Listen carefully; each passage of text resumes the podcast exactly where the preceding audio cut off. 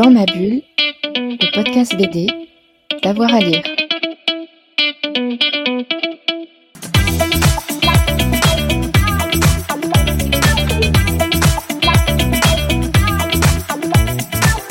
Bonjour et bienvenue dans cette nouvelle mission de Dans ma bulle depuis le festival Quai des Bulles de Saint-Malo. Alors aujourd'hui, je suis en compagnie de Jim Bishop. Bonjour Jim.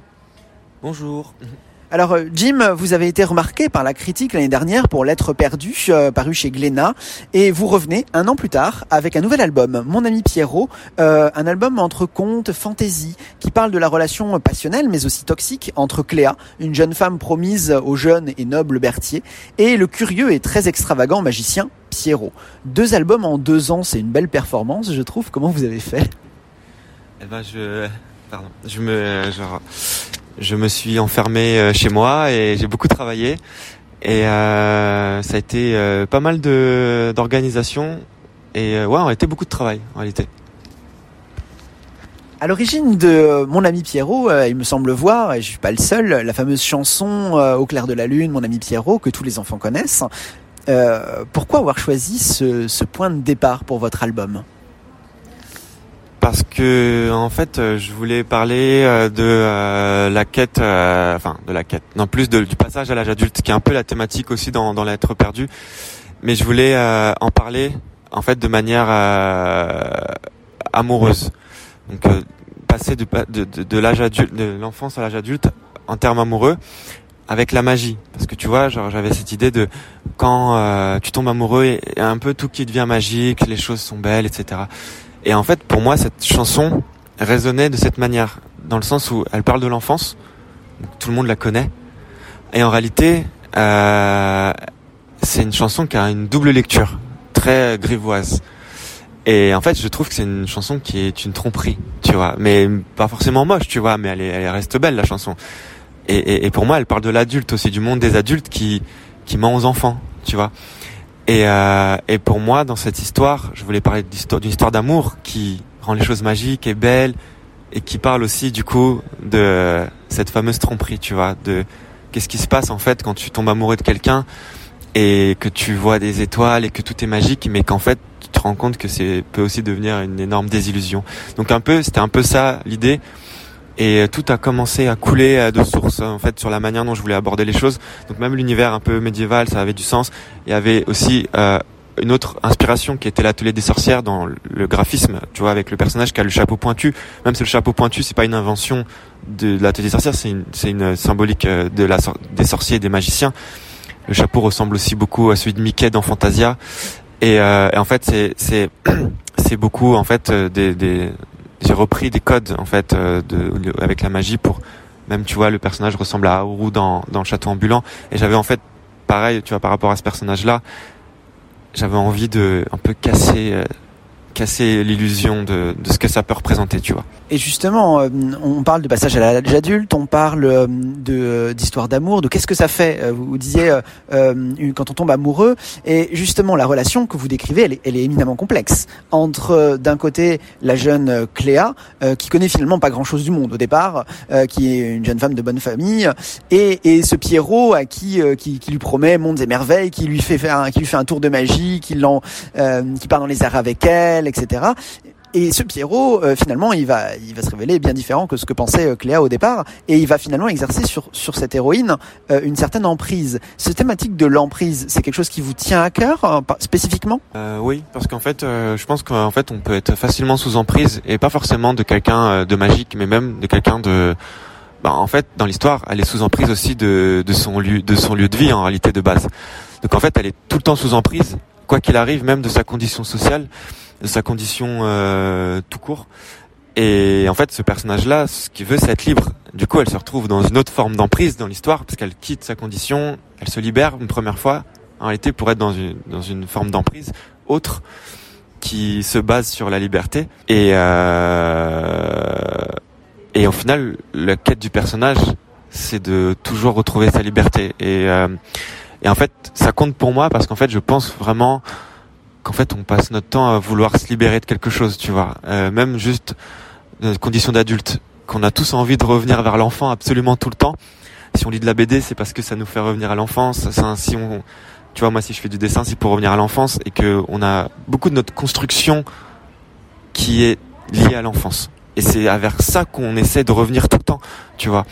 Et, euh, et en fait, quand on fait ça, en fait, on se libère de notre condition absolument tout le temps. Donc c'est un peu un télo ce que je dis, un peu réfléchi, tu vois. Mais c'est un peu ce que ce que j'essaie d'exprimer, c'est que en fait, on peut toujours se, se, libérer, quoi. Et, justement, cette quête d'émancipation qui est celle qui est celle de Cléa, euh, moi je parle de dans, dans la critique que j'ai fait, je parle d'émancipation au féminin, ce qui m'a beaucoup plu dans cet album. Euh, et ce qui autre chose qui m'a vraiment euh, beaucoup plu, c'est l'absence de manichéisme dans, dans la construction des personnages et l'ambiguïté de l'ensemble des personnages, y compris celui de l'héroïne Cléa. Et on se rend compte au, au, au fil, au fil de l'histoire. Je vais pas le dévoiler parce que euh, parce que je laisse le, au lecteur et aux lectrices le plaisir de le découvrir. Mais euh, j'aimerais quand même vous poser la question comment est-ce que vous avez travaillé vous sur la conception de vos personnages? Est-ce que c'était aussi également important pour vous de mettre en valeur une héroïne avec euh, bah, le, un dialogue des genres finalement entre entre le, le masculin et le féminin? Euh, oui, c'était important euh, déjà de, de, de, ne pas juger mes personnages. Je voulais pas apporter de, de morale euh, en tant qu'auteur. Je voulais pas être moralisateur. Il y a de la morale dans la manière dont se comportent mes personnages, de la morale aussi. Et pour moi, c'était important pour que le récit sonne juste, que je, je, ne pouvais pas juger mes personnages en fait sur leur choix. Et à partir de ce moment-là, le récit devient plus juste parce qu'en fait, les personnages font des choix humains. Tu vois, pour moi, c'est important. Et je me disais que euh, je me disais que en fait avec ce, que vit le personnage, euh, bien sûr que il, peut avoir des faire des choix amoureux. Et en réalité, c'est aussi euh, une histoire très personnelle. En réalité, c'est ce personnage, c'est aussi beaucoup euh, euh, des gens que j'ai connus ou des relations que j'ai pu avoir. Et même ma mère, tout simplement, qui à un moment donné de sa vie a dû faire des choix, notamment sur une partie de l'album, je sais pas si je peux trop, si j'en dis trop là, mais sur la fin, tu vois, par exemple, euh, du coup, euh, moi, genre, euh, j'essaie de réécrire aussi cette fameuse histoire d'un autre point de vue, en expliquant que ce choix que fait ce personnage à la fin, ok, il est, il peut être un peu, on peut le rejeter euh, le personnage par ce qu'il fait, on peut le juger, mais en fait, on, on peut aussi le comprendre. Et moi, c'était hyper important que mes personnages, dans leurs ambiguïtés, on puisse se dire, ah, malgré tout, je le comprends, tu vois. Parce que je pense vraiment que nous, en tant qu'humains, on, peut avoir ce genre d'ambiguïté au jour le jour par des problèmes d'ego, par des problèmes d'amour, et on peut faire des choix parfois qui sont euh, pas moralement justes, mais qu'on comprend. Tu vois, et c'était ça que je voulais. Et dans l'écriture de mes personnages, en général, je veux qu'on les comprenne et je veux qu'on puisse les aimer malgré tout, tu vois. Et pour moi, c'est une vraie forme d'amour que j'ai envers, mes personnages. Justement, je trouve ça super intéressant euh, ce que vous dites, cette forme d'amour envers l'ensemble des personnages, parce qu'on le sent, y compris dans le personnage de Berthier.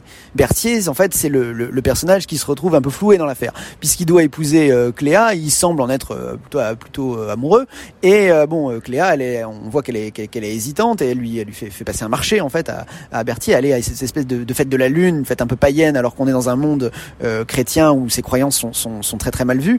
Et, euh, et finalement, bah, elle, s'émancipe de ce Berthier. Mais finalement, le, le, Berthier, il va mener sa propre quête d'une certaine façon.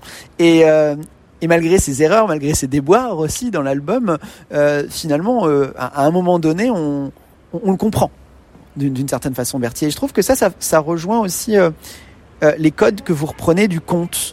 et qu'est-ce qui vous intéresse, vous, dans cette forme du conte? Pourquoi avoir utilisé et, et cette forme-là euh, plutôt qu'une autre Alors déjà, je voudrais revenir sur un petit passage. En fait, ce ne sont pas des chrétiens.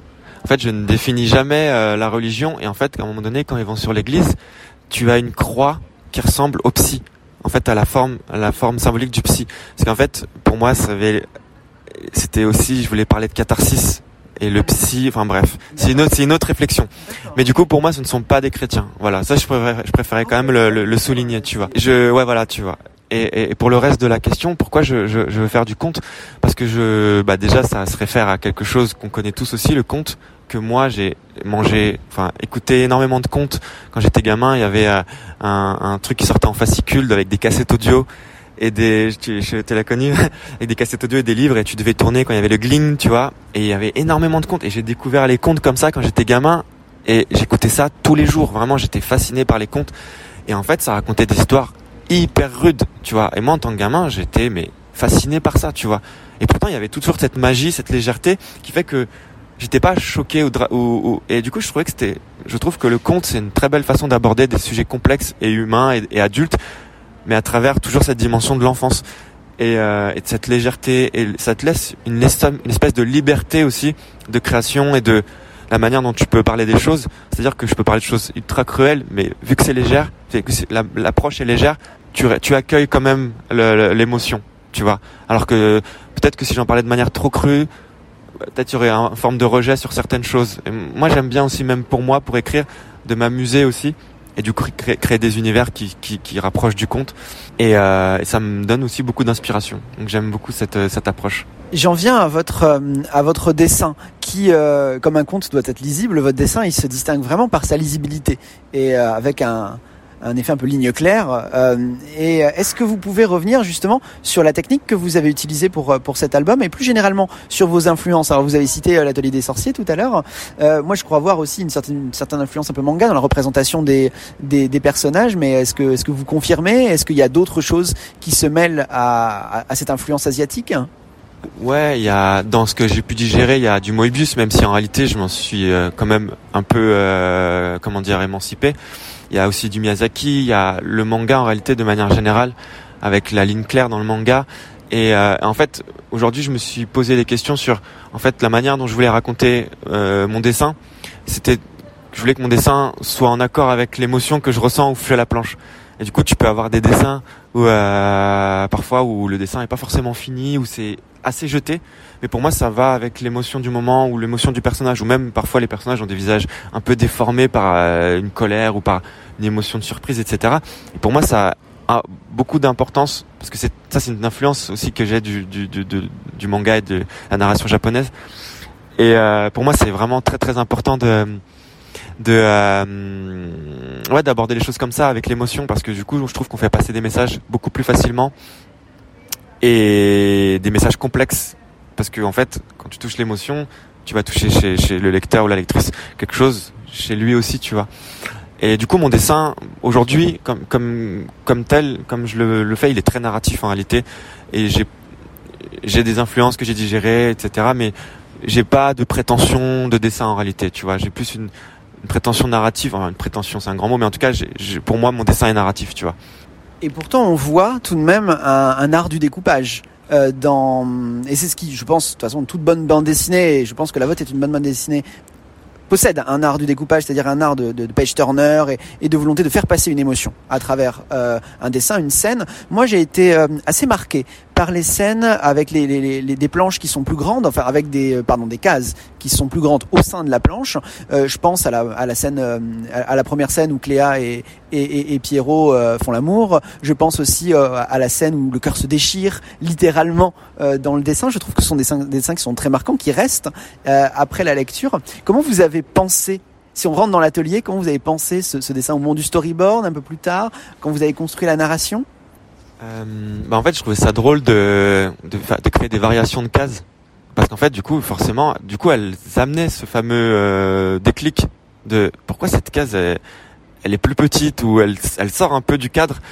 Euh, sans forcément que ça soit une case en comment on appelle ça en, en, en fond perdu euh, parce que du coup elle crée tout de suite elle rajoute en fait encore une fois à l'émotion du coup le lecteur ou la lectrice est, est interpellé par cette case qui sort du lot euh, t'as une scène où bah juste après où bah j'ai pas trop envie d'en dire non plus mais t'as une scène où justement après ce fameux cœur déchiré où t'as euh, Cléa qui pense à ce qu'elle a vécu à son trauma et il y a les cases qui qui un peu plus petites etc et du coup euh, pour moi narrativement ça avait euh, beaucoup de sens et c'est une réflexion que j'ai eue euh, ouais vraiment où je me disais attends cette case là elle est, elle est plus importante il faut qu'elle se démarque d'une certaine manière. Et si elle restait dans le cadre le, le, le, ça aurait jamais percuté en fait dans, en tant que lecteur, tu vois. Il fallait qu'elle se démarque donc en, la rétrécissant tout simplement et qu'elle qu'elle s'incruste dans le cadre, qu'elle implose ou qu'elle explose finalement dans, dans le cadre. J'en viens aussi à la couleur parce qu'il y y a quand même une caractéristique de la couleur. Qu'est-ce que, quelle technique vous avez euh, vous avez utilisé pour représenter notamment ces, ces couleurs bleues, violets qui, qui tendent effectivement, qui nous font penser à, bah, à l'univers de la magie en particulier.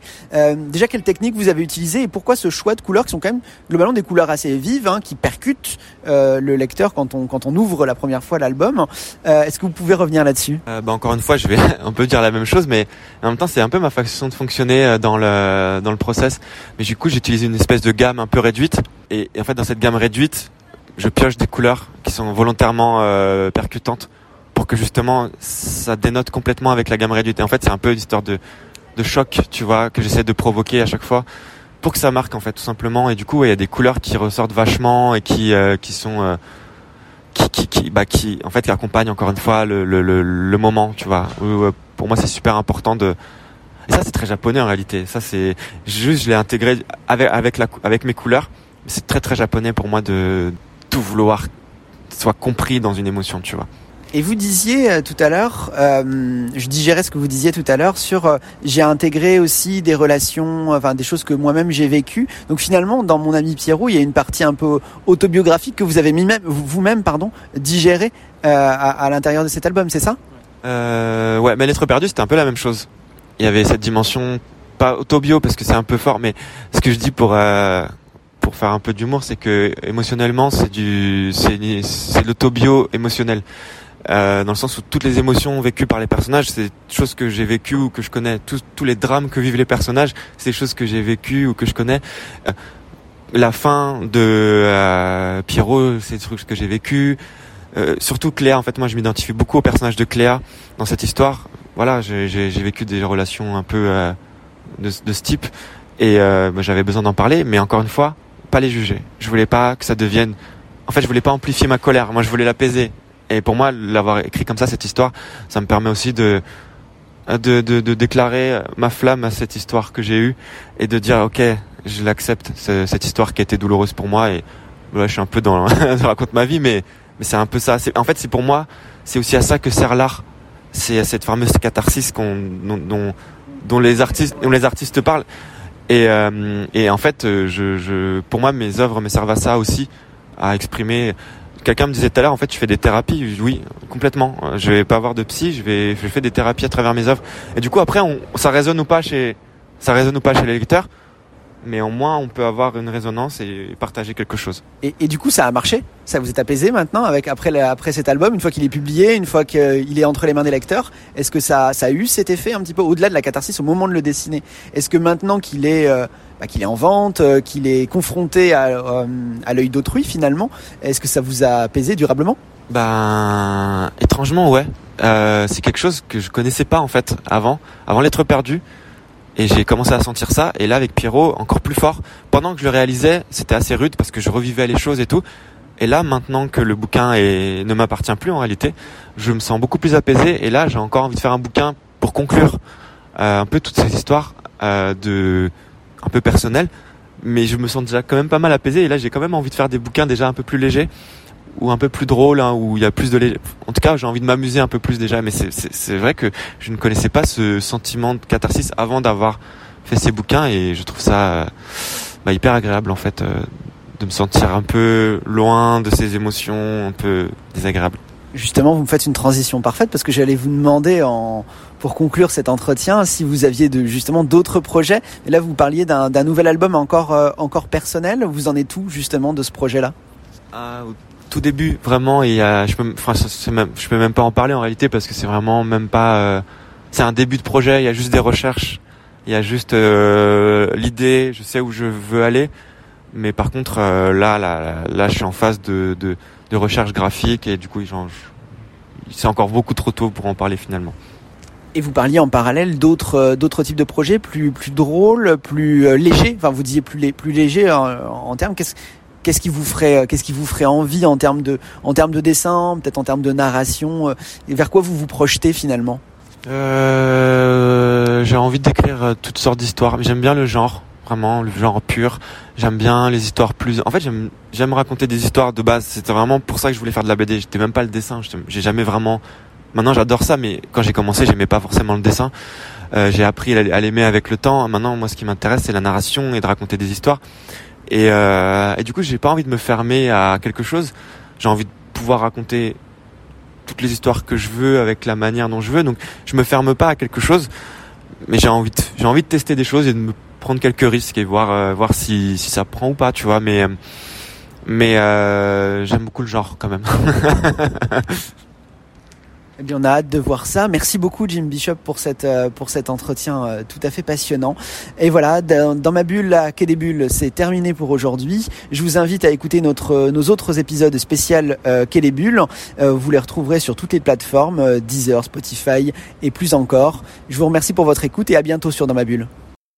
Dans ma bulle, le podcast BD, d'avoir à lire.